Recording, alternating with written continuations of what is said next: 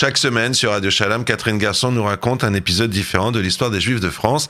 Et on va parler aujourd'hui d'un personnage qui s'appelle Isaac Strauss. Alors, on va euh, parler aujourd'hui de ce musicien dont la vie va croiser à la fois l'histoire de la France et même celle du monde juif, Catherine. Alors, on va, comme d'habitude, commencer par le début. Isaac Strauss est né le 2 juin 1806 à Strasbourg. À l'époque, il se nomme Emmanuel Israël. Son, père, Leub Israël, devient à un moment Léon Strauss, dont, son nom. Il est le père est brocanteur, certains disent barbier, et il est violoniste à ses heures puisqu'il joue dans les balles. C'est sans doute ce même père euh, qui donne leur première leçon de musique à Isaac et à son frère Maurice. Ils sont dix frères et sœurs. Les deux, en compagnie de Simon et Salomon Lévy, forment un quatuor à cordes à Strasbourg, puis ils partent à Paris.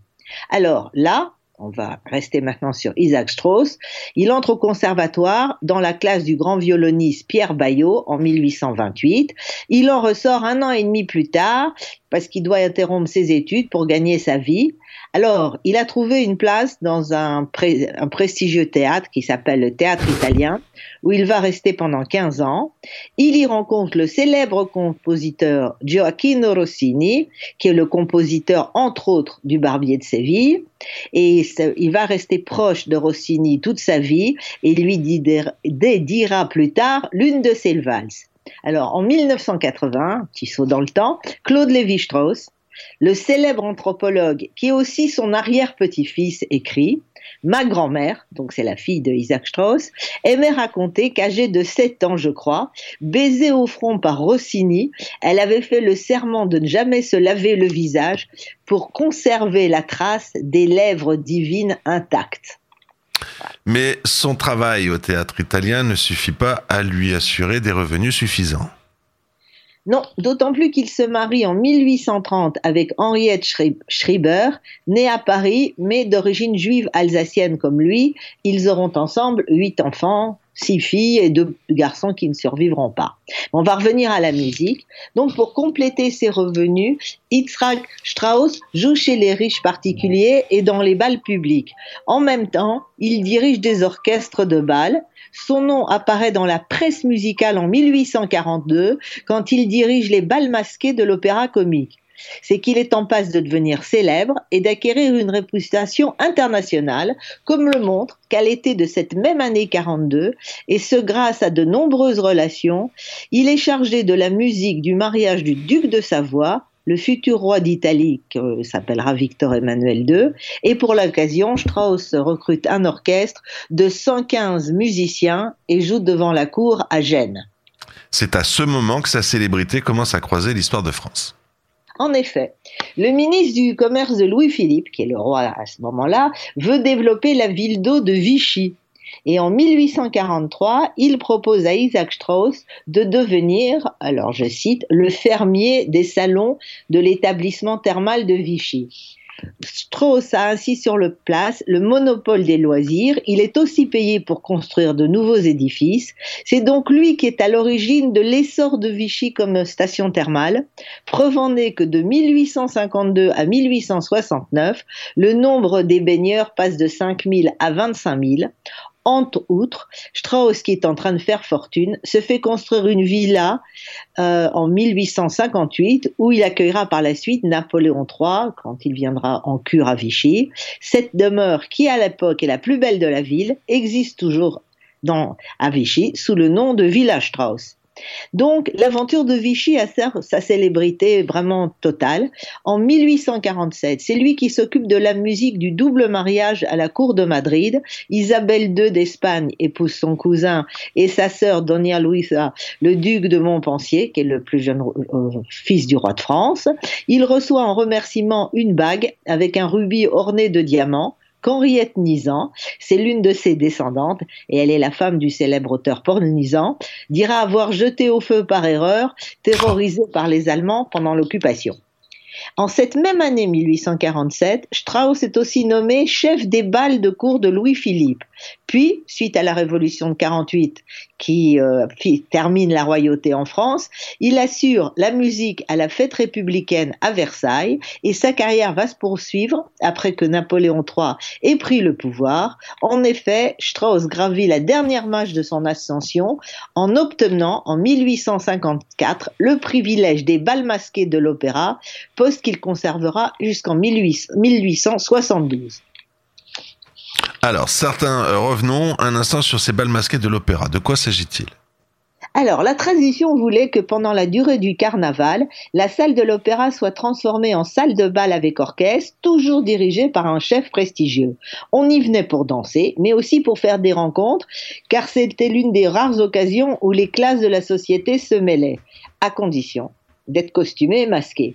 Et, mais comme cet amusement date de la royauté, la Révolution l'interdit. En 1800, ces bals sont rétablis, mais sans danse ni costume, puis la danse et le costume reviennent, et fréquentés environ par 4000 personnes, ces bals duraient de minuit à 5 heures du matin. Donc en 1854, Strauss obtient la direction de ces balles avec un contrat de location d'abord de la salle, puis une concession de 10 ans où il devient responsable de toute l'organisation de ces balles, l'aménagement, la sécurité, le remboursement des dégâts faits par la foule, etc. Il s'y forge une grande popularité auprès du public. À noter au passage, on va faire puisqu'on parle de musique, que le célèbre compositeur romantique Jules Massenet jouera là dans son orchestre où il tiendra des percussions. Au total, en 30 ans, si on parle de la carrière musicale de Strauss, il va composer, plus de 500 musiques de danse, puisque son répertoire n'est composé que de musique de bal, surtout des valses, mais aussi des polkas et des quadrilles. Certaines de ces musiques sont dédiées aux grands personnages de son temps, comme l'impératrice Eugénie ou la princesse Mathilde, qui est la nièce de Napoléon Ier et donc la cousine de Napoléon III. Notons que c'est aussi Strauss qui a composé la marche impériale, qui a accompagnait pardon, l'entrée des souverains à chaque bal impérial des Tuileries. En 1870, Isaac Strauss prend sa retraite. Oui, et en quelque sorte, on peut dire que la musique va passer au second plan, puisqu'il va consacrer ses loisirs à sillonner l'Europe, à la recherche de pièces, de mobilier, d'objets liturgiques juifs et de manuscrits hébraïques dont il finit par amasser une, une quantité considérable.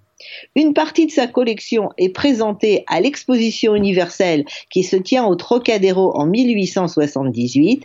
Elle comprend 82 pièces, du moins ce qui est présenté, et le secrétaire de l'Alliance israélite d'alors, George Sten, rédige un catalogue descriptif en faisant des croquis.